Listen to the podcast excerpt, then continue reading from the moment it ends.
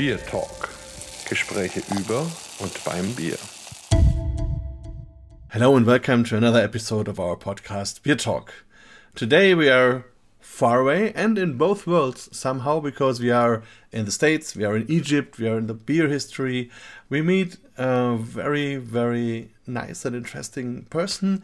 We need Dr. Matthew Douglas Adams. He's director of the excavation in Abydos in Egypt, but also an archaeologist, a scientist, and yeah, maybe um, you introduce yourself a bit to our listeners. Thank you, Marcus, for the kind introduction. Uh, my name is Matthew Adams. Uh, I uh, uh, work at New York University uh, in the States, and um, uh, I'm an archaeologist by uh, training. I took my PhD many years ago now from the University of Pennsylvania in Philadelphia, and I've been working at the site of Abydos uh, for uh, more than 40 years now, and for about five years uh, focused on the uh, the ancient brewery uh, that has turned out to be uh, so much uh, bigger and uh, more elaborate and has exceeded our expectations in every possible way. And I'm very excited about the opportunity to share something of that with your audience. Yeah, that's fantastic. And I'm also very excited to be able to do this with you. And we already have met some several times in our beer courses where you are giving a speech always to the um, to our um, attendants. And um, it's always fantastic. It's every time something new. Every time I also learn something new. So really, it's a, it's a great thing. But maybe first, 40 years, is it more or less your second home now? Basically, yes. I, I, would say that uh, uh, I'm probably, I probably feel uh, just as much at home uh, in the field at Abydos as I do here in the States. Um, the people that I work with there, uh, many of them have been part of my life for decades. A few of them go back all the way to the very beginning. Um, but the house, the field house where uh, the project uh, is based uh, when we're working, uh, uh, that also has become like home. And the uh, so much so that the my my wife and my son usually come with me when we're uh, when we're working. And um, uh, my kid is uh, very close with the kids of uh, some of our Egyptian team members. And uh, so it's a kind of uh, family that's been together for a long, long time. Um, and we're all in this big work together. And also, I think Egypt has changed a lot in the last 40 years. So, not only government wise, also economically, ecologically. ecologically. So, um, I think that's also interesting to, to see in place. No, this is true. Uh, Egypt has, has changed a great deal. Uh, the, uh, the population has increased dramatically. Uh, and we see this on the ground. Uh, I mean, you see it in Cairo. Cairo is a city of more than 20 million people now. Um, and uh, uh, at our site, which is in a quite remote uh, agricultural area, it's just villages uh, close to us. Um, here too, we see the the growth uh, in that uh, agricultural fields have been developed in the last 20 years all around the site in the desert and uh, what used to be 20, 30 years ago, a quite pristine desert environment, uh, now it's green. And uh, this, this has a, a, number of implications for the, the archaeological site. The, uh, the environment is much more uh, humid than it was in the past. Um, the groundwater is higher uh, than it would be naturally because of the year-round irrigation of these desert fields. Um, the uh, we have uh, uh, insect and bird populations that have exploded whereas in the past we would not have had ancient monuments filled with flocks of sparrows uh, burrowing their little nest holes into the walls. Uh, today, this is a big problem. It's a great challenge to us and our Egyptian colleagues in terms of how we preserve the the monuments uh, uh, against the, the damage that this causes. Uh, so there's a whole range of uh, impacts, but fortunately, the uh, uh, the Egyptian authorities are are very dedicated to the preservation of the archaeology to the greatest extent possible, and so the the main components of the ancient place themselves have been protected. Uh, so they're preserved from, uh, you know, development pressures and, and so on that might have destroyed them. Uh, so they're, they're, they'll survive for the future, but the environment has certainly changed a lot.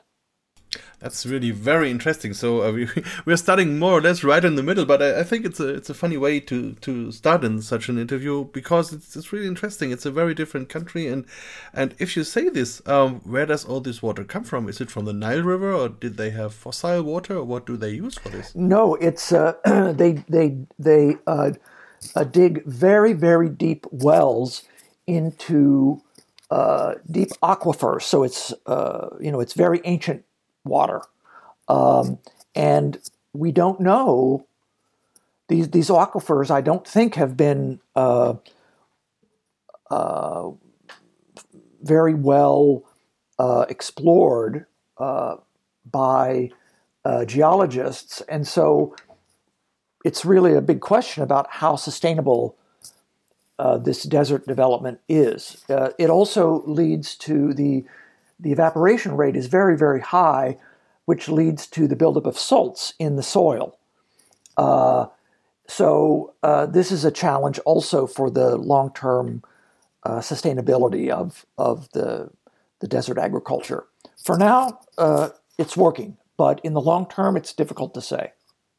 Yeah, really interesting. It reminds a bit uh, to the man-made river project in Libya, which has been some decades ago. But yeah, you never know. But maybe we, we first come back to you and your person and how you came in all this. So, um, and also we are the beer talk. So maybe we come a bit um, to you. How did you start in, in archaeology? Was it always your dream? And maybe did you have a, a beer in these early days?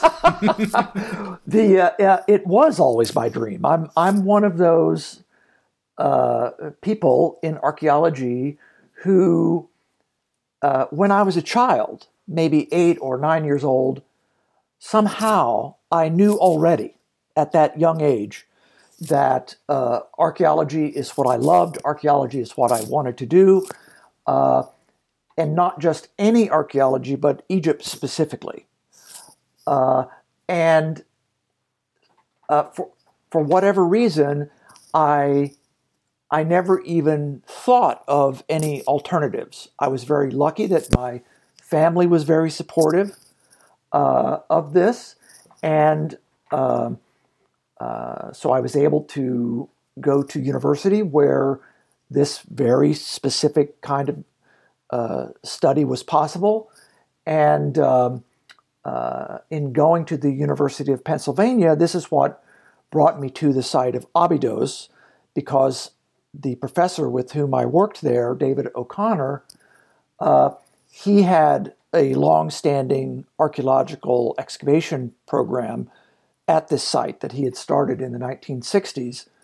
Uh, I came in the 1980s uh, to work with him, uh, and so he brought me in to uh, working at Abydos, and with his support, I did my PhD research there, and uh, uh, eventually he brought me in to direct the project when he reached a stage in his career where he no longer was uh, really able to take the time to go into the field for many months uh, uh, at a stretch. And so since the 1990s, I've been directing the work there for for New York University.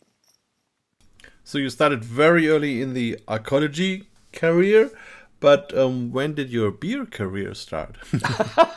well, there, there, there are two parts to this question. The first part is uh, most people, when they go to uh, the university, uh, this is when they learn to be beer drinkers. They learn to appreciate beer, maybe a little bit too much uh, during that time. But this was never, somehow, this was not, didn't interest me. But when I was still a student, going on archaeological excavations in other parts of the world, being trained in how to do excavation. This was in Turkey, uh, several summers I worked in Turkey, and then also in Syria. Uh, when archaeologists are in the field, beer is extremely important. This is a big part of the social life uh, of doing archaeology. When you're at the excavation at the end of the day, coming back and having a beer uh, with your with your colleagues, uh, very important. And um, so this is the context in which I learned to appreciate beer. Uh, and uh, even to this day, this is the, the way that I enjoy beer most. When I'm in Abydos, we've had a good day uh, of work on the site, coming back, and uh, the main beer uh, available in Egypt is locally made. It's called Stella, and uh, it's rather in the Belgian uh, tradition. I think the original uh, breweries in Egypt at, more than a century ago were set up by by Belgian businessmen, and um, so uh, there's a certain similarity between the taste of Egyptian Stella and uh, Stella Artois, uh, and um, th- th- this is having that beer at the end of the day is a is a perfect moment. It, it there in some ways there are just there's just nothing better than that, and uh, uh, and it's something that I look forward to very much when I'm back in the U.S. Uh, in between uh, field seasons. One of the things that I really am excited about getting back to is is that moment coming back at the end of the day and having that beer. Um, so this that's one part of the question. The other part of the question uh, has to do with our research. And uh, for many years, I've been focused on understanding what Egypt's first kings were doing at the site of Abydos.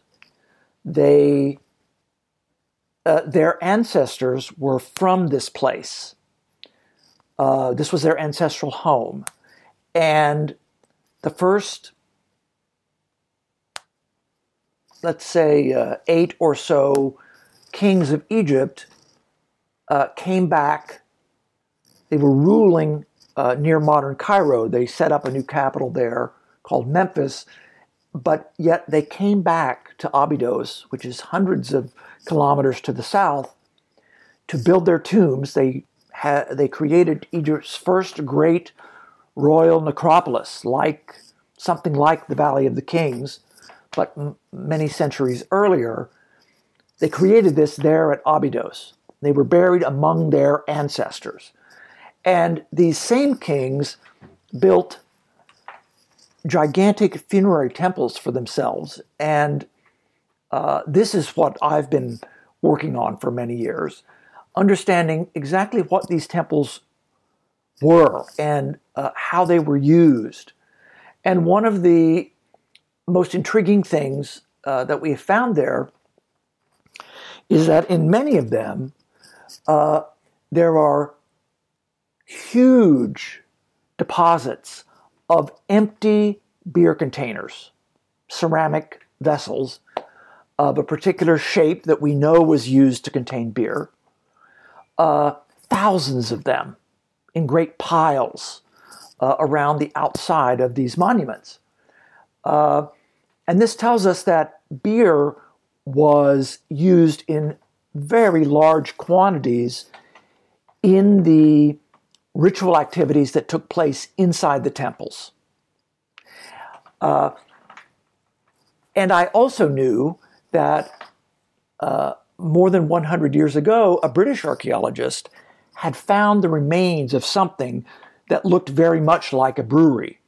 But uh, his published report wasn't so detailed, uh, and I always had the idea that I wanted to come back to this part of the site and investigate it more fully.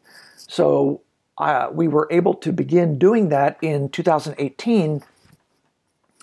And very quickly, we realized that the, uh, the brewery, which uh, dates to around 5,000 years ago, so around 3000 BC, this brewery is completely unparalleled, not only in ancient Egypt, but anywhere in the ancient world. There's nothing known until now that even begins to compare to the scale of production.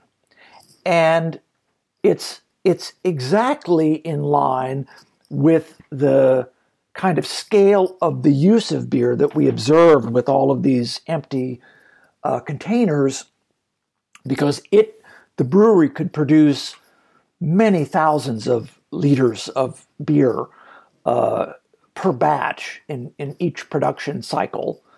Um, and uh, so this is truly industrial scale production, even in modern standards. And this is right at the beginning of ancient Egyptian history. It's, it's, it's almost difficult to believe that uh, uh, a production uh, uh, process could be organized on this level so long ago. All the hundreds and hundreds of people that would have been involved in in uh, making this place operate um, and the administration of all of that. They had to have people organizing and uh, coordinating all the different parts that were moving at the same time and bringing it all together to make it work uh, reasonably well. Um, uh, so this is something that was really uh, we didn't anticipate that it would be anything like this. Uh, and so this is the the, um, the the new discovery that really has come out of our work, confirming that it it was indeed uh, a brewery. It wasn't being used for something else, uh, and that that the scale is is really gigantic. Um, uh, this is was a tremendous surprise to me uh, and to, to everyone who works on beer in, in ancient Egypt. And uh, not only in ancient Egypt, also nowadays, um, if we hear that that size, we will talk about that maybe a little bit later. But that's really, really impressive. And and at, at the first moment, I really couldn't believe it. Um, but maybe first we talk a little bit about how archaeology works because you say it was already excavated or explored more than 100 years ago. So that means someone is digging out a place and afterwards the sand is being put on it again. Or how does it does it work that you can rediscover the place again 100 years later? Well so uh, this british archaeologist his name was uh, Eric Peet. He worked there in around uh, 1911, 12, 13, right before the Great War. And he, uh, he discovered, uh, he was really looking for tombs because at that time he was exploring the, the, the ancient desert cemetery of the site.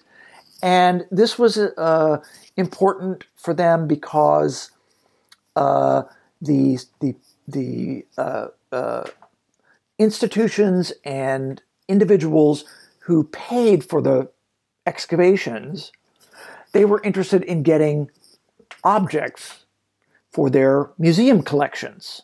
or their private collections if they were wealthy individuals. Uh, and in those days, the Egyptian government had a, a, policy of what was called partage, which is a division. The, the authorities in Egypt would keep uh, the more important uh, pieces that came out of the excavations, but the rest uh, they allowed the excavators to take back to their home countries. And this is how a lot of material, not all, but a lot of material came to various uh, museum collections uh, uh, in Europe and the United States uh, and other places. So it's not all, it wasn't all taken out illicitly by any means. This was a perfectly legal uh, process that was the standard uh, way that things were done at that time. And but so it was very important to, to find the kinds of small objects, uh, jewelry, uh, alabaster, little alabaster uh, cosmetic vessels, uh, pottery vessels, things like this, uh, that were very attractive from the perspective of a museum or a a private collector. And these are the things that you find in tombs. So this is what Peet was looking for. And he found tombs, uh, in this particular case, uh, from the early Old Kingdom. So this is around 2600 uh, BC or so. But he found also that the tombs were built directly on top of the remains of something else entirely. Uh, these long, narrow structures, about two meters or so wide and 20 or 30 meters long. He didn't. He wasn't able to uh, find the the actual ends of any any of them, but he found several of these uh, that the tombs had been built over, and these earlier structures were filled with pot, big pottery vats. These cone shaped pottery vessels, and they were also filled with uh, a lot of evidence of burning. Everything was red. The sand underneath was red. The the the the, uh, the, the, the, pottery vessels themselves were fired red. Um, so it was clear that fire had been used extensively inside these uh, structures. And he found inside the pottery vessels burned grains, this residue, black residue that had grains of wheat, specifically emmer wheat, inside. And he proposed, because there was no evidence from any other site at that time about what this really was used for, he proposed that, well, they may have been using heat to dry the grain to make it uh, able to be stored for a longer time without spoiling. Uh, and that was a reasonable uh, suggestion given the evidence that he had. Uh, but when Peet finished, the, the, the, work really started or stopped uh, at the site because of the war. And no one came back there again to that part of the site. And uh, part of it had been covered over by Peet himself, and uh, the rest uh, just filled in with uh, windblown sand. And in the many years since then, the exact location was forgotten. We, we knew the general part of the site where it was, but exactly where we did not know.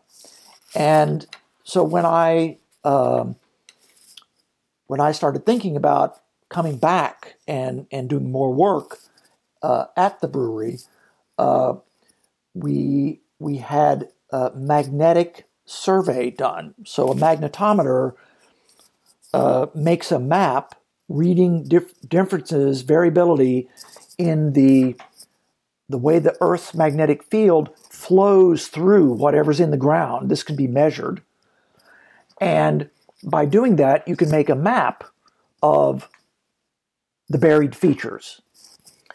And uh, so, in doing that, we could see the tombs that Peet had found. And so we knew if we re excavated the tombs, the brewery would be there nearby.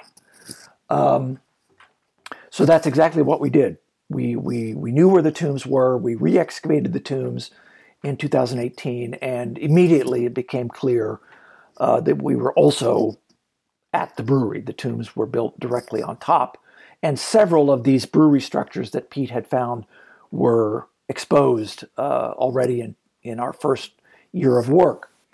Um, and uh, so, uh, what we have been aiming to do is to find, we, we want to understand, first of all, how big the brewery really is. Peet says he saw eight of these uh, structures. Uh, is that all? Were there more? So we're still looking to answer that question. So far, we've found seven of Peet's eight. Uh, but also, Peet did not find the ends of any single structure. Uh, and with this, we've been successful. Um, uh, in our most recent season, earlier in 2022, uh, we did find uh, the ends of a couple of the structures. And so they're around uh, 35 meters in length, which means that each one of them contains around 90 of these pottery vats.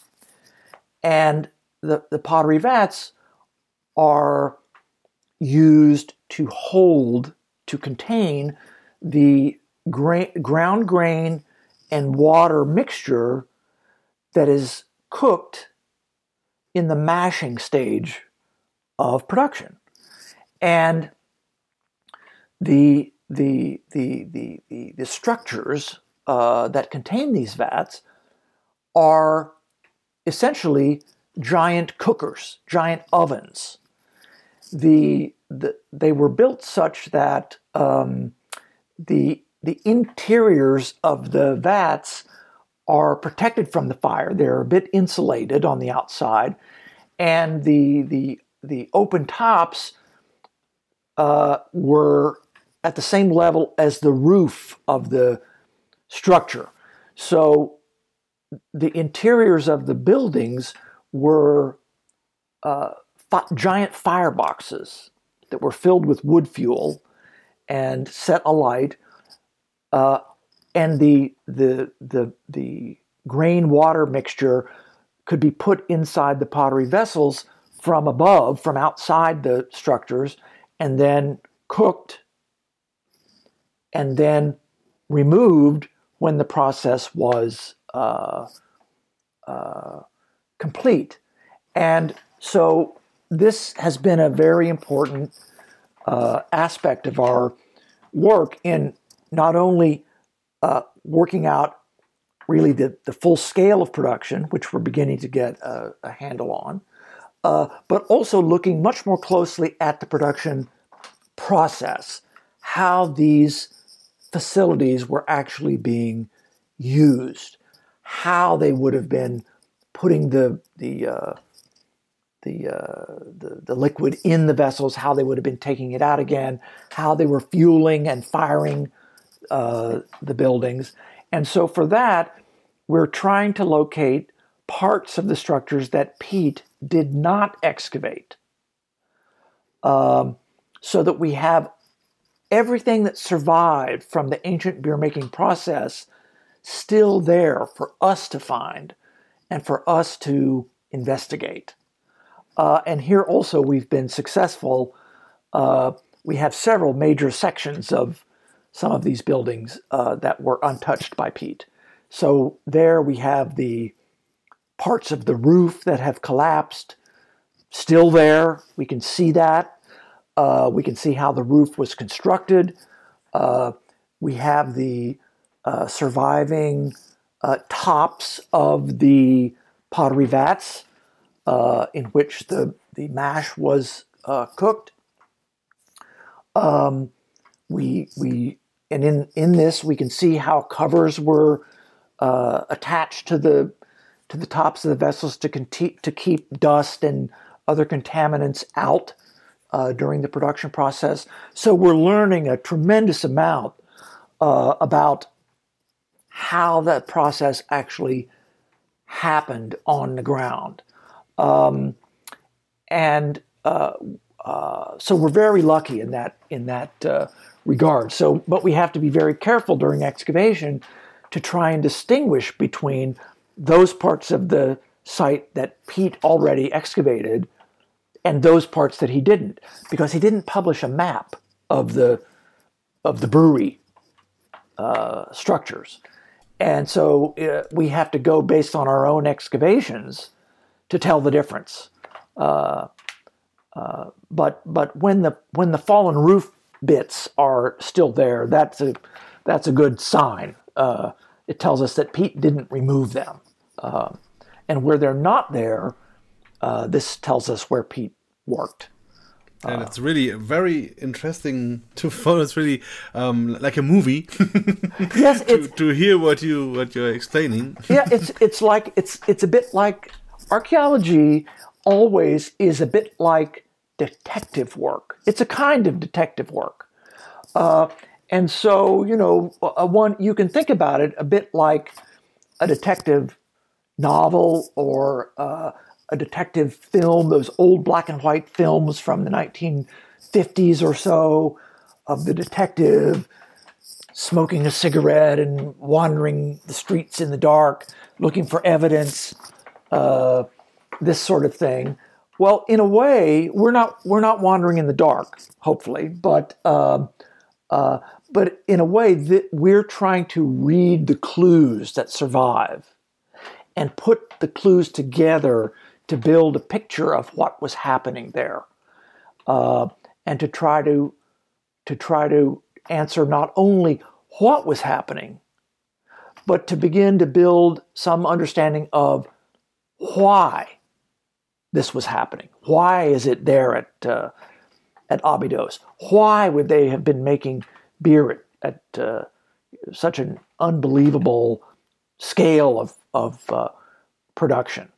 Uh, why would they have viewed that as important or necessary? Um, in a in a in a way, uh, it's um, you know if they're if they're making say fifty thousand liters per batch per production cycle. Um, I mean, this is a huge amount of beer, even by modern standards. Uh, it's enough beer to give half a liter to every person in a football stadium that has 100,000 seats. And th- this is, it's hard to wrap your mind around this, um, that, that this is happening 5,000 years ago. Uh, and uh, I, a few weeks ago, I was in Paris at a, at a conference of people who work in Egypt and study the earliest periods, the exact period when our brewery uh, was being used. And, um, uh, and I presented about this work. Uh, and, and everyone, uh, they, they uh, accept the evidence. I mean, the evidence is very clear what's happening but they're they're all scratching their heads, as am I, about how could it be? How could this be? Uh, uh, because it seems so unbelievable. Um, I don't know uh, what the normal production uh, volume might be for, uh, let's say, local or regional craft brewing in in uh, Germany. Uh, but I do know that I, over the summer, I was talking to uh, the manager of a brewery, a craft brewery in New York, uh, and he said that their production cycle, uh, they were looking at about thirty-five thousand liters. So our production 5,000 years ago was greater than a modern craft brewery in New York. today. Uh, and he was uh, really uh, he was scratching his head. It's a, the the reaction is the same uh, from from everyone. How could this uh, be? What? How, could they be doing it? And um, I guarantee you, it was not with assistance from aliens, but rather the there there may be there may be people who who uh, uh, want to look at it in that way, but I can assure you that um, uh, that it's very much uh, connected to uh, the ground there at, at Abydos, and the explanation is is part of the overall picture of of uh, what's happening at the site at that time. Yeah, uh, I think we come back to details in a second. Um, just uh, one word. I think the the normal German craft brewery or even the traditional ones here in the countryside, they have maybe one fiftieth. Oh, so so the the Egyptian brewery was fifty times bigger than those. So that's really really a very very much bigger size, in, especially so, if you think five thousand years ago. So you're talk you're talking about a thousand liters per batch. Yeah, that that's the normal size we have in our smaller normal breweries, even the local ones, the older ones. So that's the, the traditional normal size. Wow! Oh my God! That yeah. so that that that really is uh, uh, makes the situation at at Abydos shocking. Yeah, especially because these breweries are still uh, serving maybe 5,000, 10,000 people in their region, and so it's it's really it's it's fascinating. But but I have one question before you you talked about Peet and his excavation. Did he already assume that there is a brewery, or was he still on the more or less corn preserving idea? And how did you come to the idea that it's a brewery? Reading his sources, or making the first uh, excavations, or when did you have the decision that you go back to his work? So this why? is this is this is a, a, a, a an important question. So Peet Nothing like this had ever been found in Egypt at his time. And this is why he struggled a lot to come up with, uh, if you read his report, he really was struggling to come up with an explanation uh, as to what, what this was. Uh, and he admits that, well, this is the best I can propose. Um, but I'm it, you, reading him, you feel like uh, perhaps he wasn't even 100% convinced of his own argument. Um, but what happened was that in the 1970s and 80s, work at another very important early site in southern Egypt, a site called Hierakonpolis. It's a bit south of uh, modern Luxor, which is uh, one of the big tourist uh, destinations in, in Egypt. Uh, and we're just a bit north of modern Luxor. Um, at ancient Hierakonpolis, beginning in the 70s, uh, the archaeologists working there began to find very similar uh, features to our vat installations um, they would find clusters of these vats. Um, in one case, six. In another case, there were 16. Um, and they have three or four locations around their site in the desert where there was evidence of this type of production, whatever it was. They also had residues inside the vessels. Uh, and unlike Peet, they had modern technology to look at the residues under uh, a normal optical microscope. They could also look at it under electron microscopy uh, and really see, uh, you know, individual starch grains in the in the residue and this sort of thing. Um, and uh, they found evidence of the uh, of both fermentation, the uh, the way that the starch grains had been altered. Um, uh, they could see evidence for fermentation, and the the type of cooking, the ingredients that were uh, that were in evidence uh, based on the analysis of these residues, it was clear that they were making a grain based fermented beverage. And so, what is the main grain based fermented beverage that we know of in the world? And that's beer. Uh, and in later times in ancient Egypt, beer making is something that is shown, it's depicted very commonly in the art. Uh, whenever you have scenes of daily life in the tombs of uh, officials and nobles, um, uh, it shows all the activities on their uh, estates.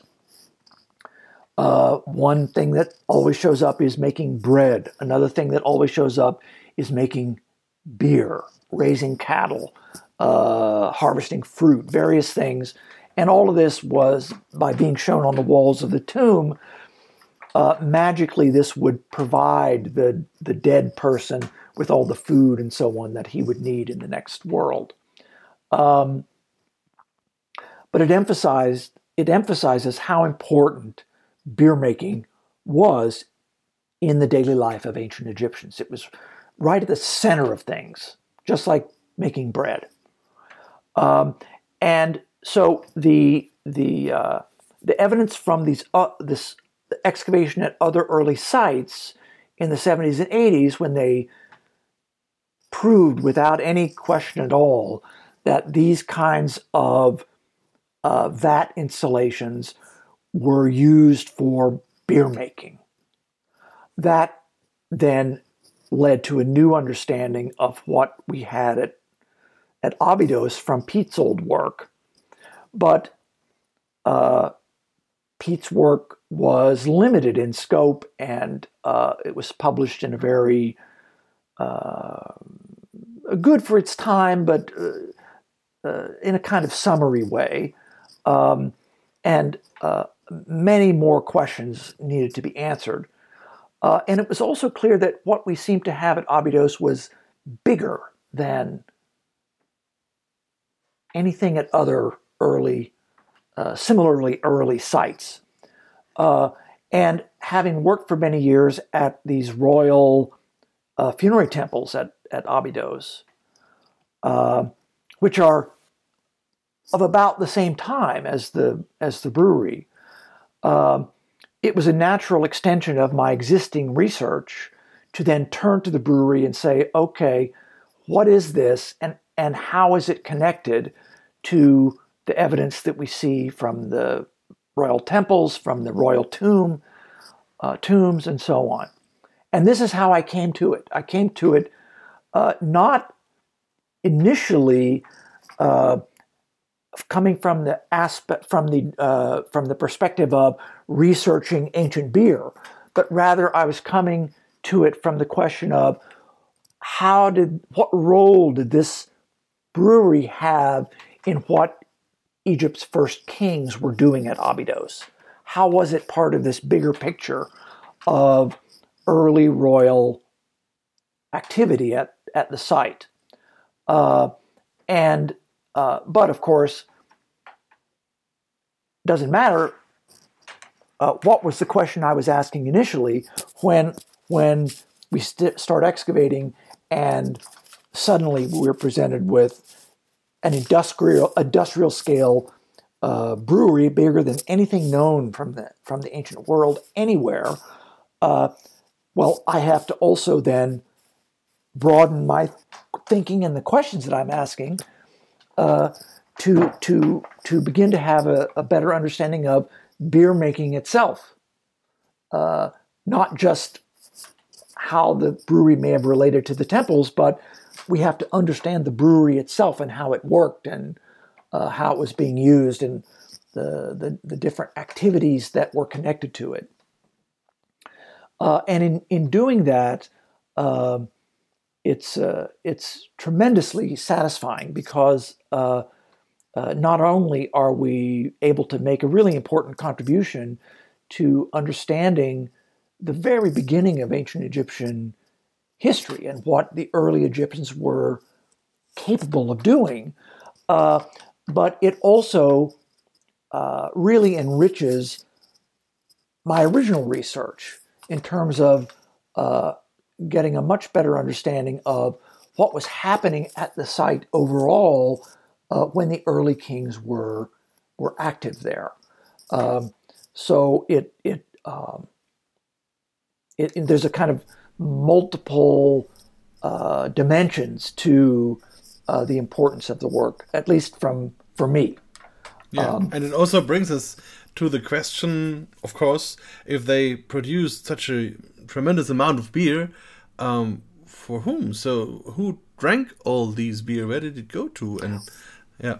Well, this is this is a uh, uh, the, this is the part of the the question why why are they making beer at this scale? What are they doing with 50,000 liters per production cycle per batch? Um, and uh, was there, for example, uh, something like what we see at the pyramids, this, which are uh, uh just a few generations after uh, the monuments and the kings that we have at Abydos, uh, the, the great pyramids that everyone goes to visit when they go to Cairo today. another project in Egypt led by Dr. Mark Lehner has for many years been excavating the, the city where the officials and workers who were involved in actual construction of the pyramids lived. And so uh, the, these thousands of people that were involved, they were being uh, fed uh, housed uh, and maintained there. And so we have barracks where the regular workers live. We have larger houses where the officials lived. We have gigantic bread bakeries uh, where they were baking the bread to feed everyone. Uh, we have uh, huge uh, granaries where the grain was stored uh, by the officials, by the administration of the town, um, uh, for that was then being used for the bread. Uh, they don't have breweries yet. They're there somewhere, but they haven't uh, found them yet. So, at Abydos, then, are we looking at this uh, brewery existing to support the personnel of a big building project, a royal building project? Do we have a workforce of thousands of people living there somewhere?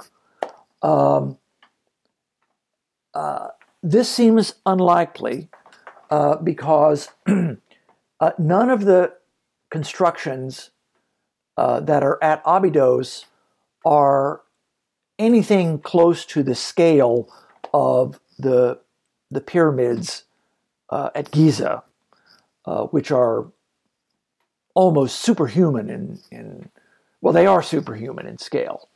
Uh, and uh, uh, so there's, there's no evidence for a gigantic construction project that would require anything like that number of, of uh, people to be involved.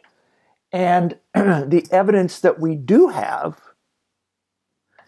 is all of these huge deposits of empty beer jars at the royal temples. Well, were they having were they having uh, great feasts in the temples where you know drinking was an drinking beer was an important part of the feasting? um, uh, one might expect that. Uh, in fact, at some of the other early sites like Hierakonpolis, the uh, which is a bit a few hundred years earlier than than Abydos. Uh, there, the emergence of these breweries that could produce a few hundred or up to a thousand liters per batch. Uh, there, it does seem to be connected to the development or the emergence of local elite people in the local community and uh, some kind of elite sponsorship of communal events, religious festivals, feasting, something like this. Uh, and it would have been a way of, if the elite are controlling this process, it would have been a way for them to uh, do things for the, the local community that would bind the community to them. It would reinforce their elite status. Um, at, at Abydos, uh, the scale is far beyond community level uh, production. In fact, the, the figures that you mentioned in traditional uh, breweries there in, in Germany of producing around a thousand liters, that's in line. It's very similar to what we have for community level brewing hmm. in, in early Egypt. It's, it's remarkable, actually, how similar it is. Um, but at Abydos, we have something else entirely. Uh, and I think that the answer is in these gigantic deposits that we find at the royal temples, because the, we have evidence for the use of thousands and thousands of liters of beer. It might not be the only use, but it's the it's the evidence we have for now. Uh, and in all of that, we have not a single drinking cup. We know exactly what drinking cups look like. We have them. They survive in, uh, from other contexts. Uh, and in fact, we had one that we found at the brewery that the brewer clearly was tasting a batch and he dropped the cup into the vat and never retrieved it. It may have been the last batch that was ever made at, uh, hmm. in in that particular vat, and um, uh, and there it was. It it holds. It fits perfectly in your hand. It's very comfortable to hold. Um, and uh, it has about the same volume as a modern uh, as a modern drinking glass that you would have at your uh, table for breakfast or dinner. Um, none of that, not one. And if if we were looking at feasting and drinking as part of feasting, we should have discarded uh, plates and uh, drinking cups, the things that we know the Egyptians used for eating and drinking. And we do not. They're not there. All we have is the large, uh, heavy vessels that the beer was put into when it was finished. And th- these are the vessels in which it was transported and stored. Uh, these vessels are too heavy and too large to use for drinking purposes. Um, and but we have thousands of them that have been opened. The the stopper has been removed.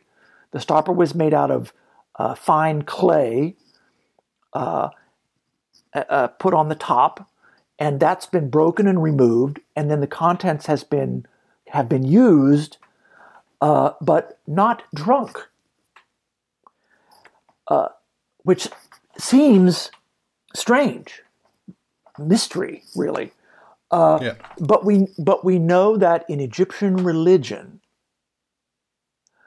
one of the most important rituals that took place was the the the presentation of offerings of food and drink among other things, burning incense and so on. But um, uh, but the the presentation of offerings of food and drink to the gods. This was the this was the primary thing that happened inside ancient Egyptian temples. The priests would come and they would make offerings to the image of the god in the very back sanctuary of the temple um, to, to keep the god satisfied. And if the god was appropriately served and was kept satisfied, then the god would, would look after uh, the world of human beings properly and protect them. Um, and uh, so the, the, the, the, the context of these early royal funerary temples, uh, th- this is what they're doing. They're, they're making offerings to probably to the king as a because he was a divine figure himself. He was not a normal human being. He was a human occupant of a divine office, the kingship, and so was uh, himself worthy of adoration and worship like the gods. Uh, and I and when he died, he became a full fledged god. Uh, and needed to be sustained in the next world by the presentation of offerings, just like a regular God did. Uh, and so I think this is what's happening. I think that all of these thousands and thousands of empty beer containers, they were being used to pour out the beer as offerings to the the king, the divine king. Um, both while he was still living and after his death. And the because this is we don't have evidence for any other kind of use. This is what the evidence uh, suggests. Yeah, and this is even more tremendous. I think if you if you think what huge part of their production in general, I think they used just for producing offerings. So all these raw materials, all these resources, all the people, all, all the workforce, just for producing offerings, and must have been a big part of the whole population at this time. So, yeah, how, did that work in the Egyptian society? Have they been so rich? Well, th- yes, exactly. This is the whole point. So, if you think about what was building a pyramid? Well, yes, it's the it's the tomb for the king, but it's the tomb for the divine king. It's the tomb for the king as a god. And the the the unbelievable hugeness of the pyramid is a way of telling the world, the world of living people, uh, what the king was, of a way of expressing his nature, defining his nature, uh, that they could, tens of thousands of people could be involved in the construction of these gigantic things for 10 or 20 or 30 years just because the king wished it to happen. Uh, and I think that uh, that this is exactly what we have at Abydos at the beginning of Egyptian history. I think that this level of production is happening because the king wished it to be so. And Egypt was rich enough, the king was rich enough, having the whole wealth of the Nile Valley, the whole wealth of the whole uh, society at his disposal. This was No problem. He wants to have to, to be uh, to receive offerings at the same level as a god or even more than other gods. There's no problem. He orders it and it happens. And I think that uh, it's exactly the same thing as building a pyramid. And this is the first evidence that we have in all of ancient Egyptian history for this kind of royal power, where the king can simply say, I want this to happen. Something on a gigantic scale, and it does. And, and by that happening, the king is telling everybody who he is, the nature of his power. Uh, and I think it's not a coincidence that that we see this for the first time at the very moment that ancient Egyptian civilization coalesces. It's it's when everything that we think about for uh, what ancient Egypt was, with the king as the, the, the central point, the most powerful uh, uh, institution in all uh, the civilization, uh, that, that emerges, it crystallizes exactly at the same time when these early kings begin building monumental tombs for themselves at Abydos, the, the monumental uh, funerary temples, and then a monumental brewery to support the rituals that were happening in these uh, temples. The whole thing is a, a, a gigantic royal project to send the message of who the king is and his position in ancient Egyptian society. You know, the, the, the Egyptians uh, uh, knew very well because they baked bread at home. They could brew beer at home. We know that they did. I myself have excavated the houses of ancient Egyptians from a, a little bit later time, around 2000 BC, and there are the kitchens in every house bread oven, beer making. It's right there. And uh, so the Egyptians knew very well the kind of production that was involved in making bread or making beer for your family, even an extended family with grandparents and grandchildren and cousins and so on, people living together. Uh, but then in comparison, they would have seen what the king was doing just a couple of hundred meters from their town. Many of them were probably employed in these royal works. Um, and uh, uh, it, like a pyramid, it would have seen, seemed superhuman. They're, they're making, you know, 100 liters or 50 liters per batch or something like this.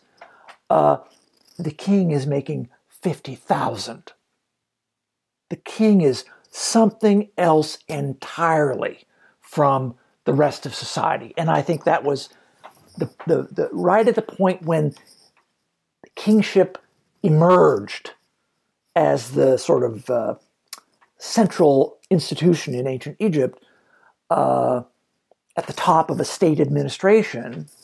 Uh, this is exactly when we see this happening with these temples and the brewery and so on. And I think it all hangs together as uh, these royal projects are being used to express by the king the nature of who he was, uh, the nature of who he wanted to be or how he saw himself, uh, just like the pyramids did a bit later. So, the, in a sense, the brewery is the beginning of the great royal tradition of these mega projects that culminated a few generations later in the in the pyramids. Yeah, really very impressive. And I'm just thinking, is there any evidence of the of the logistics of how they brought all these grains and water and firewood and whatever to this place? Is is there something you found or something written or something? Well, uh, at this early time, we don't really have written documents. They writing existed, uh, and they they they used it for uh, for administrative uh, purposes, and we do have writing that survives as labels on things, on pottery vessels, and so on. Um, but we don't have uh, accounts documents that, that do survive from a bit later on papyrus where deliveries are being recorded oh so many sacks of grain and so many this and so many that or you know these workers were paid x amount of, of uh, bread and beer and vegetables and so on and so forth as their wages um, uh, we have those documents from later periods, but from this early time, we do not. And we can only look at the, the, the processes that we know, we can observe them, the end results, let's say. We can observe that hardwood was being cut and transported to the site for the fuel. Now, Egypt today is very poor in wood. Uh, and the wood that they do have is bad quality, palm trees. You, you can't do much with uh, stringy palm uh, wood. Um, but here, they're, they have such quantities of wood available that this is the fuel that they're burning up in, in vast uh, amounts to fire this these breweries. Um, where would the wood have grown? Well, it didn't grow in the desert where the brewery is. It grew down in the floodplain of the of the uh, the river in the the parts of the Nile Valley that were less populated, where they didn't have uh, agricultural fields. So it would have been it would have meant going some distance away from the town of, of Abydos into more undeveloped areas where uh, wood was growing wild, uh, cutting it, transporting it back would have been, you know, some, I don't know, 10, 20 kilometers. Uh, it's difficult to say exactly, but something like that. Uh, the, the, they only had two means of well, three really, three means of uh, transport. One is human beings carrying things. They had uh, donkeys as uh, pack animals, and they had boats. So the most likely uh, scenario is that uh, the wood was cut, uh, loaded on some kind of small boats, and brought back on the river, and then probably some uh, canals had been uh, dug to connect the site uh, to the main watercourse of the river. Today it's about 10 kilometers away, but in ancient times it was closer uh, than that. We know that from geological uh, studies. And um, uh, but it would have been the same thing for the grain. You know, huge volumes of beer requires huge volumes of emmer, which is the main grain that they were using. Um, that means giant fields out in the floodplain of the river uh, that had to be planted, irrigated, uh, maintained, then the grain harvested when it was uh, ripe. Uh, the grain had to be processed, it had to be ground, uh, there's the transport from the fields. There's the winnowing of the of the uh, grain. There is the, um, the the grinding of the grain that has to happen. And if you think about you know uh, thousands of liters of beer, that's thousands of uh, liters of uh, grain as well. Yeah. Uh, all of this has to be ground. The technology they had for that was grinding it on stones, uh, sand, hard sandstone and quartzite grinders. We have them that survive in in uh, ancient Egyptian houses. We know exactly what they looked like, uh, and a person is there rubbing this one stone on top of another to grind the grain, and they're collecting the the ground uh, grain at, at one end. Uh, likewise, with the uh, water that was needed, this could be uh, if they dug a water channel close to the site, this would be a source of uh, of water. To our knowledge, they weren't digging wells at this time. It would have been perfectly easy to uh, bring water by small canals uh, to the site, and they were very skilled at digging canals already by this time. Um, but yes, you're absolutely right. Tremendous logistics involved in all of this, and so then you have to think about the tens of thousands of pottery vessels that were required to take the finished beer. Yes. The, the bottles basically uh, had to be manufactured. And so, somewhere close to this brewery, there has to be uh, a huge pottery workshop uh, where these vessels were being manufactured. Um, uh, it's probably not in the town itself because it would have been a very polluting. All the firing of the of the kilns and so on would have been a very polluting process. So it probably is somewhere in the desert near the uh, brewery, so that the smoke and so on would have been away from the houses. Uh, it would be wonderful if we could locate this at some point, and I I uh, would like to do some exploratory work to try to do just that. That would be fantastic. Uh, but that would also have been a huge industrial scale uh, operation. Uh, so hundreds of people would have been involved in as the uh, as the personnel of this brewery to make it happen, and you need administrators to coordinate and keep track of all of that.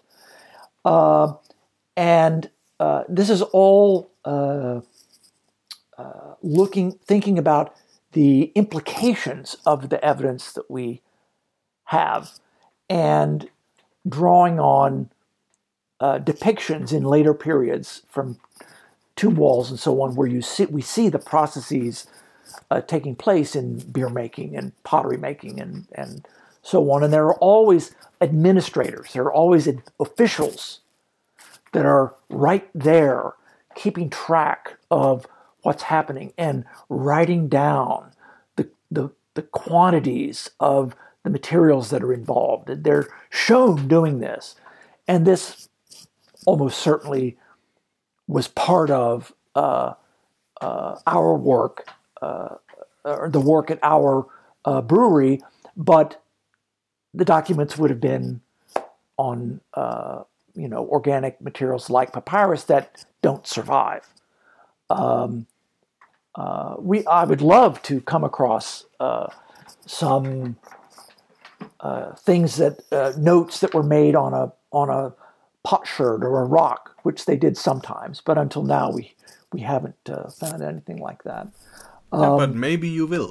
I, I, I, certainly hope so. Yeah. I certainly hope so. Maybe we, we come to a few words about the beer itself. Mm. So you said we have water and we have emmer.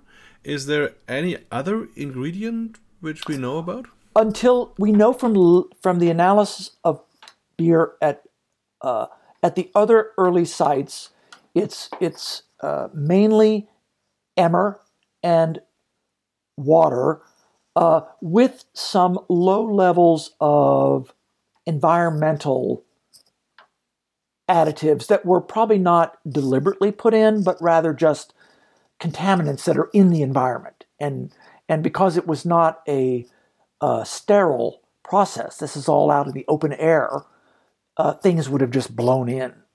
Weed, field weed, pieces of field weeds, and uh, things that are blowing in the wind would have been in the environment and would have uh, inevitably made it into the the uh, the beer. We're still waiting on the results of the analysis of our residues to know all of the constituents. Uh, we do know from residues much later, let's say uh, 1,500 years later or so, that uh, various fruit was sometimes, various kinds of fruits were added to beer, uh, both as uh, sweeteners for taste purposes, but also to increase the sugar content. Because if you increase the sugar, this will increase the alcohol content as well. Um, our the beer uh, that was being made at Abydos uh, probably was quite low uh, in alcohol content. Beer was um, viewed as much as uh, a, a, food, as nutrition, as it was a uh, you know a, uh, a, a, social or religious or ceremonial beverage. It was both. it had a high nutritional content, um, as well as uh, an alcohol content that was, you know, mind altering for uh, uh, religious purposes. Um, uh, but in later times, the they added, for example, dates, dried dates, uh, which are very sweet and have a particular taste, and this would have uh, made the beer sweet, and it also would have, you know, uh, increased the alcohol content considerably uh, during fermentation. Uh, so that that later sweet beer would have packed a considerable punch. I we can't say exactly what the alcohol content would have been, uh, but we can estimate uh, based on these various additives and, and the nature of the process. Um, so the beer itself, uh, uh, at, at our time, seems to be just primarily uh, grain and water. Uh, but the grain was divided into two components. One was just grain that was ground, coarsely ground, but then another half of the grain would have been allowed, would have been wet and allowed to sprout. And then the sprouted grain would be ground. And this then mixed with the, the, the other portion of the ground grain, and that introduces malt. The sprouted grain is malt, and the malt uh, uh, creates enzymes that uh, alter the starch grains uh, that are released during uh, mashing and, and creates sugars chemically that are then, that's what the sugars are then consumed by the yeast uh, in fermentation. And we do not know for sure yet uh, about the yeast uh, we're working with scientists from the Technical University, beer scientists from the Technical University at Munich, uh, uh, and we hope to be able to do DNA analysis of uh, yeast that are, uh, are that survive uh, in our samples to identify the species, and from that we should be able to tell if this is a yeast that's just wild in the environment and is comes into the beer naturally from the environment, or if it's a domesticated yeast strain that is controlled and artificially introduced into the into the uh, uh, beer making process by the brewers. we don't know that yet. But that uh, would be another sensation if, if, if you would find something like that. No, absolutely, and and there's it, it's very possible that the strain of yeast that existed that was being used at that time is a strain that no longer exists living in the world, and uh, there is some possibility of uh, being able to if we if depending on how well the uh, the yeast survive, being able to reanimate these yeast strains and uh, and use them in modern production. Find out what is what are the characteristics that come to beer from this particular strain of yeast. Different yeast strains produce beer with different characteristics, different flavor profile, and so on. And so, what was what were the characteristics of beer from using this particular yeast? Once we're able to uh, identify it, and uh, there are a lot of what ifs here, and it may be that the samples are so old that the yeast do not survive, and we can't. Uh, uh either identify them or uh, uh, re- reanimate them. Um, uh, but we're certainly hoping to try. This is part of our uh, the long-term research program, and in in all of this, uh, we I hope to be able to do two things. Uh, one is identify from the different kinds of analyses, scientific analyses of the residues, identify the the ingredients basically and their proportions and the processes that they were affected by so that we know the recipe for the beer. And then i would like to try and reproduce the beer using the ancient original method. That's number one. Uh, but then i would also like to try to use the same ingredients in the same uh, proportion, but according to modern methods of uh, sanitation and so on, um, uh, uh to see what just the, the, the, basic recipe would taste like to a modern palate. Um, uh, I imagine that it would it would taste quite different than uh, anything that uh, most people would have had today. Um, first of all, there were no hops in, in ancient Egypt. Uh, this hops don't come, I believe, until medieval times, and um, uh, so right there, the the bitterness that's so characteristic of modern beers is absent. So already, I think it would have the ancient beer would have been uh, quite uh, a, a, bit sweet to a modern sensibility uh, without that hoppiness. Uh, uh, secondly, the uh, the carbonation from fermentation was probably less because it was impossible to to seal anything completely nothing in the production process could be sealed, uh, tightly closed. Um, so uh, uh, it, it, was would not have been possible to force carbon, the carbon dioxide, to stay in the in suspension in the liquid. It would have bled off.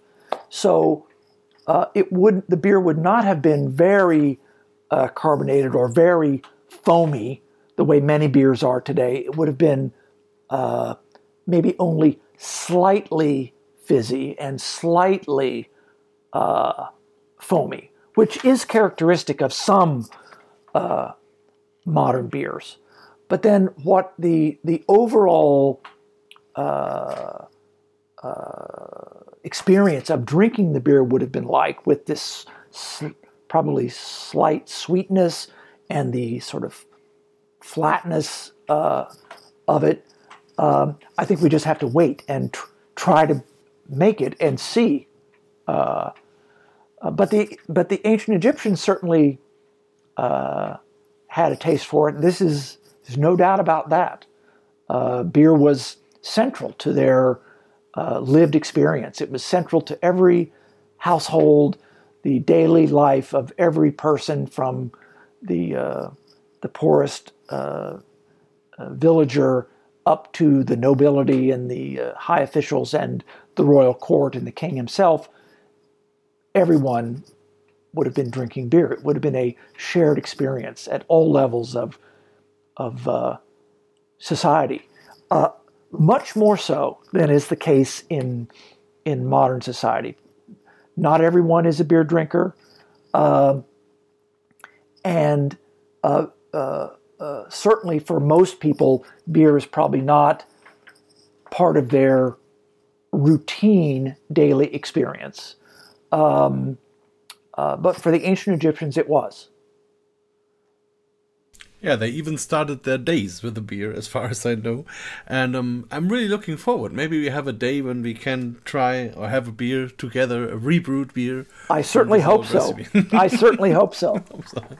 I just have two more questions, then we're done. Okay, you, all right. I hope you still have the time. No, no, um, no problem. Just, yeah, one is about the process. So you already mentioned the, the wets and that we have the mixture of the water and the grain and, and also something like a mold.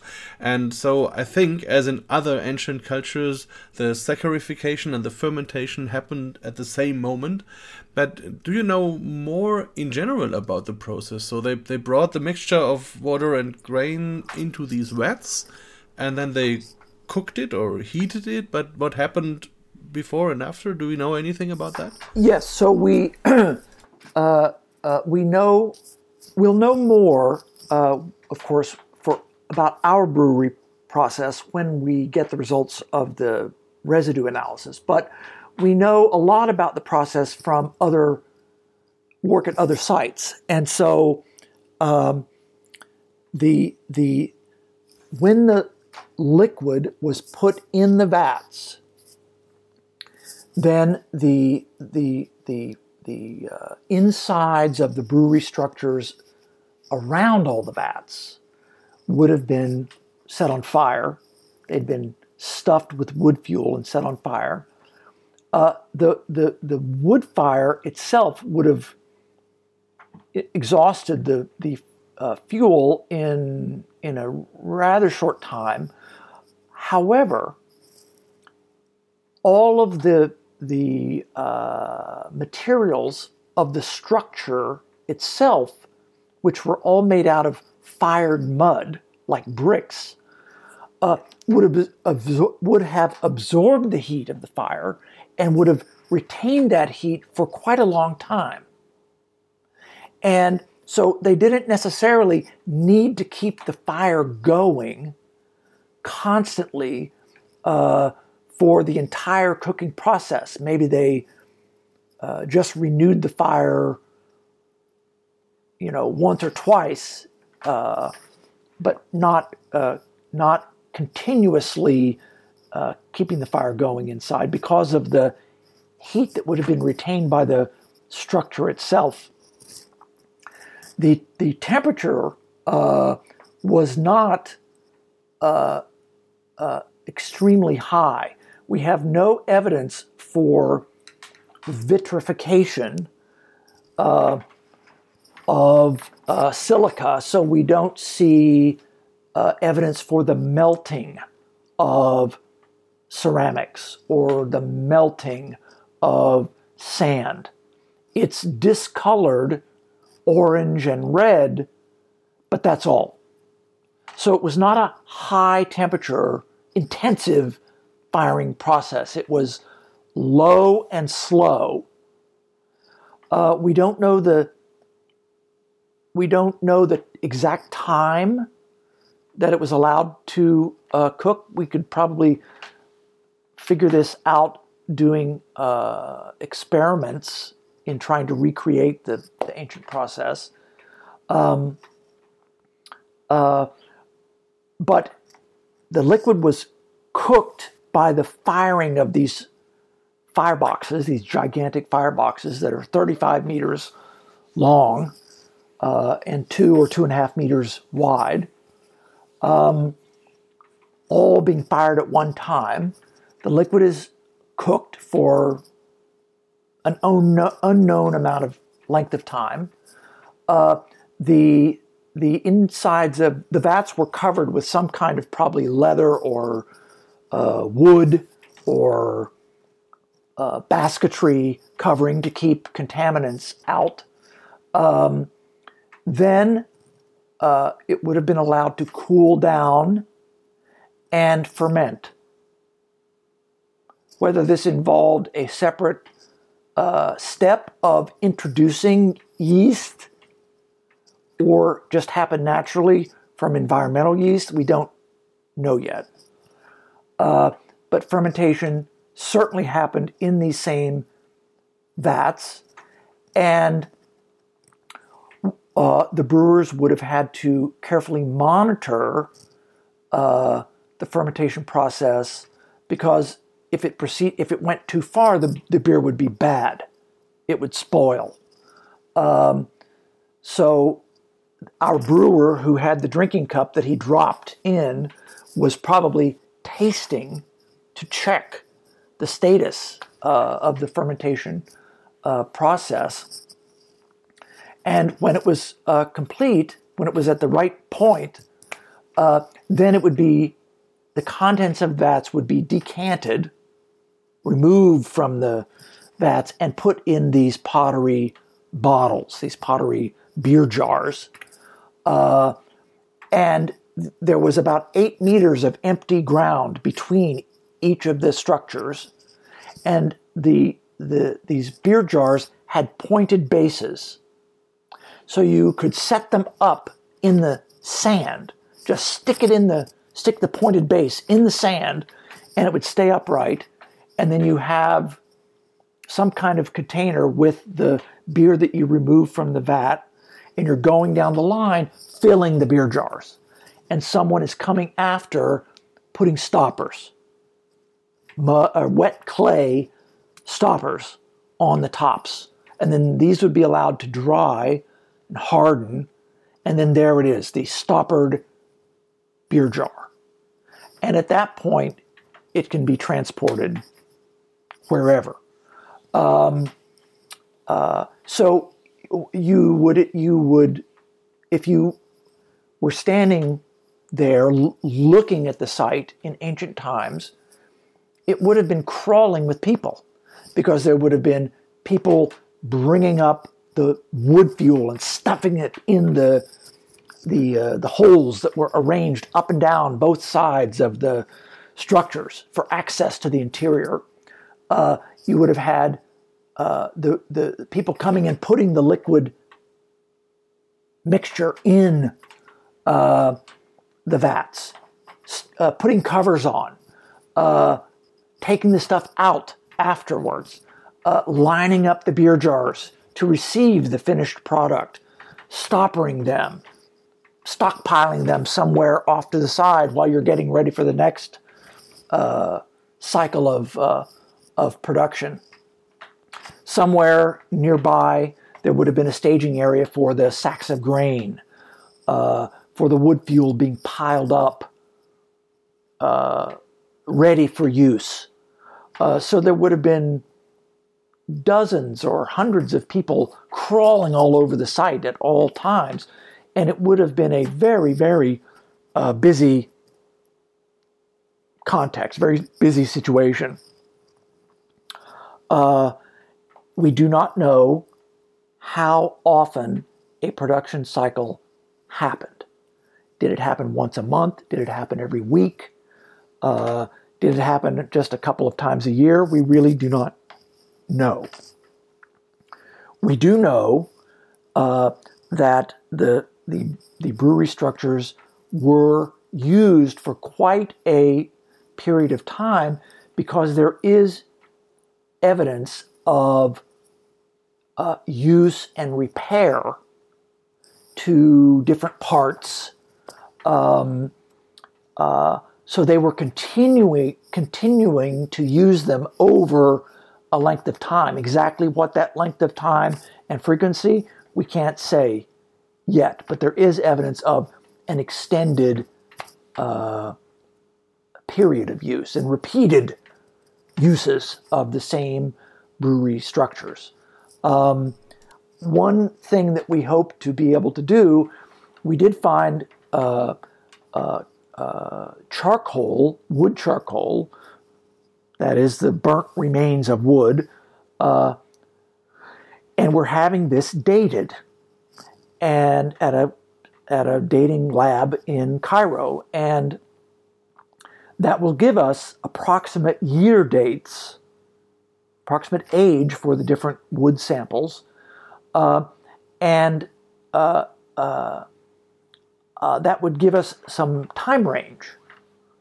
Uh, what are the, the youngest samples, the oldest samples? That would tell us the period of use that the whole facility was uh, experienced. Um, uh, was was uh, it appears that the whole facility was built as one uh, as one uh, uh, project. The way that the structures are aligned, they're all the same length, they're all the same layout, they're all equally distant from one another, they're oriented in parallel. all of this suggests it was built according to a, a preconceived plan from the beginning. Um, but uh, were were all of the individual structures fired up for production at the same time, or were they used sequentially, one after another? Uh, we might be able to tell something about that from, for example, weed species that are present in the vats in different structures, in residues in different structures. Oh, this one is being used at this time of year the one down here is being used at a different time of year based on the weed species that are uh, present or pollen that, that is present. So there's still a lot to learn about the details uh, of the process. In many respects, we're just at the beginning of understanding uh, what this place was and how it worked.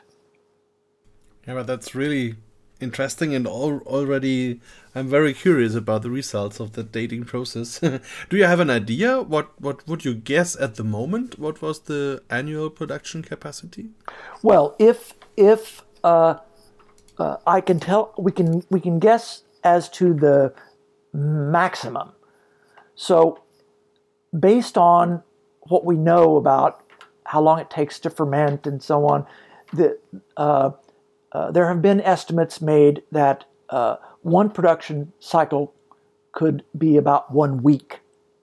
So theoretically, we could have 52, 50 or 52 production cycles per year. Well, if each production cycle is 50,000 liters times 50, uh, this is that's uh, two two million five hundred thousand liters per year annual production. Um, it may not have been that intense. Uh, uh, you know, maybe it was once a month, or I, I, it, it may depend also on how frequently the rituals were being performed in these uh, royal temples uh, nearby. And we also uh, plan to do analysis of residues from the empty beer jars uh, to to gain an understanding of the beer that was actually being used there. First of all, does the recipe match the recipe of what the brewery is making? That's the first question. Uh, secondly, uh, what do we see in residues there that might tell us about time of year that it was bottled and uh, this sort of thing. And then how does that align with what we see at the production site? Um, uh, so there's still a lot of different lines of evidence to bring together uh, to understand the whole process. It's it's some years more of work, and it will depend on the our different kinds of analysis and the the uh, a range of different scientists that are uh, collaborating uh, in the project. Um, uh, but I, I hope that we can, in the end, really define very well the nature of the beer production, all the different aspects of what went into it, uh, uh, what the beer looked like, what the beer tasted like, what the beer smelled like. Uh, and then, if we're able to do that, that is certainly something that I would hope uh, to be able to share with the uh, with the world, share with the beer community, especially. It it may not be something that would be uh, commercially viable, but uh, it might be something possible to do uh, in small batches and you know have uh, some kind of uh, tasting events uh, for for the beer community in which you know the the the the, the different characteristics of the beer could be analyzed and discussed from a from a from a the drinker's perspective. Um, and I really I really can promise you we will love that. We will celebrate that. And that will be fantastic. Well, so that I'm would really be looking forward to this. that would be that would be really the pièce pièce de la résistance. That would really be the the the the the, the icing on the cake, we would say in in English, of this entire a project to be able to taste that. And and for me, as a as an archaeologist of uh, studying ancient Egypt, to to be able to experience myself this thing that all ancient Egyptians experienced. It was part of their the fabric of their life. Uh, this is what Egyptologists dream about being able to really understand uh, ancient Egyptian life. And, um, uh, you know, and so this would make it do that in a very uh, personal, direct way. Uh, and, um, and to have also the perspective of uh, people who understand beer much better than I do, uh, uh, contributing to the understanding of this experience uh, would make it, you know, even better just from my own personal uh, perspective.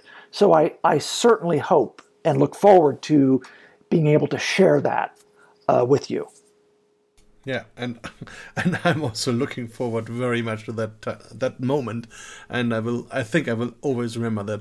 Um, that brings me to my very very last question. I promise. Sure. Um, how was how was the reaction of of the scientific world, but also of the journalists, of the normal people, when you told them your the results of your excavation, the, the your findings?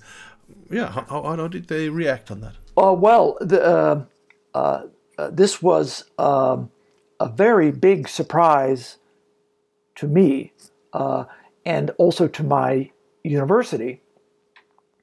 So the uh, about one and a half years ago, uh, we, uh, together with the Egyptian Ministry of Antiquities, uh, uh, released a a story, a news announcement to the press, the international press, about the the work uh, at the brewery and the results up to that point, and uh, and it was a something of a sensation. Uh, in a in a period of just a few days, uh, I was being contacted by journalists uh, from all over the world for uh, interviews, for written comments. Um, I was on BBC Radio. I was on uh, radio in New Zealand. I was on radio in Colombia. I, I, uh, uh, I don't remember all the places that I uh, spoke to, uh, and the various newspapers that uh, that covered it, television, uh, news programs that covered it. It's um, it was it was all over the internet, uh, uh, and um, it was written up in a, a, a number of very prominent uh, uh, international newspapers. Uh, Le Monde in in in, in France and uh, uh, Frankfurter Allgemeine, I think in uh, in Germany at least. Yes. This is one that I knew about. Uh, uh, uh, and and very prominent magazines and journals. Um, there was a big article in Food and Wine magazine. It's a very popular one here in the United States for the sort of gourmet uh, community. And um, this was publicity uh, like I had not experienced before in my career. I've been involved in various TV productions, documentaries, and uh, have had some uh, newspaper stories that have come out, articles in New York Times, most probably the most important paper here in the United States. Um, uh, National Geographic magazine is another one, uh, but I, nothing like this level of of interest. And it was a it was really an an eye opening experience for me. Um, uh, there are lots of people who are interested in in archaeology and ancient history and the ancient world, uh, and this is a normal audience uh, for someone like me. Uh, but I was talking to a, a, much bigger audience with this story uh, than I had ever talked to uh, before. And uh, people who would not normally probably be so interested in some archaeological discoveries in, in Egypt. Uh, but when beer is involved, this is something completely different because beer is something that so many people can relate to. It's part of their own experience. They like beer. They like different kinds of beer. They're interested in beer culture and beer history. Uh, and uh, so when suddenly there's a big announcement of, uh, you know, uh, uh, a, a gigantic brewery, the first known like this anywhere in the world, um, uh, this brought a lot of interest from a non-traditional audience let's put it that way for for archaeology. And it's been a tremendous pleasure for me to be able to engage with this broader audience and to uh, be able to share something of our uh, work um, uh, with the beer community uh, uh, in particular and to uh, to hear their questions and uh, what aspects of, of this is are of interest to them, um, uh, and uh, to to have the beer perspective on on our results and our and our work. Uh, it's really enriching uh, for me and a great deal of fun. I, I you know I, I really have enjoyed it and have uh, learned a lot from having this broader engagement. Um, and so I'm I'm I'm looking forward very much to uh, being able to continue to share the results as they develop um, with it. So I would say that for me, as a scholar, personally, um, uh, this has been a transformative experience for this reason that, that suddenly the audience and the level of interest is much bigger than it would have been uh, for you know a normal kind of what you might call a normal more normal kind of archaeology story. Yeah, I think some some things come together here because if you think of the craft beer movement, the craft beer culture, it's more or less all about storytelling. And what you are delivering is a fantastic story and a, and a great story and a lot of history. And also, people I think are always looking for the roots, the history, all the stories behind. And now there's a, a really gigantic story behind, and, and you can really have something very new, something very interesting, and something which makes all the people curious. So maybe also beer gives a little bit back the love to you than you give it to the beer when you drink it after a hard day's night. So, let's say it like this. And so I, I really thank you very much. This is, I think, the longest beer talk I ever did. Well, maybe, but, it, but it's maybe, so fascinating, so interesting. Um, maybe you'll it's, need to uh, yeah. edit or something to make it a more reasonable length. But this is up to you. I'm hap- I'm very happy to uh, to be able to share with you. I think that people will be as fascinated as I was, so I won't cut a lot. Um, just to have this wonderful experience because you really also you you you make you make like movies in the head of the people so you see the brewery you see the old egyptian culture and that's fantastic and that's i think that's something how history has to be told so that people really have have it before their internal eyes yeah, I Yeah, agree about I agree about that. Yeah. Well, thank So- you. That's very kind of you. Yeah, and, and thank you. So, really, it has been a fantastic time. So, thanks a lot. Thanks also to the listeners who now are almost two hours with us. And I'm looking forward. Maybe we have the next beer talk live in Egypt, having one of these beers and enjoying it and talking about it. Oh, that would be fantastic. I, lo- I certainly hope so. BierTalk, der Podcast rund ums Bier. Alle Folgen unter www.biertalk.de.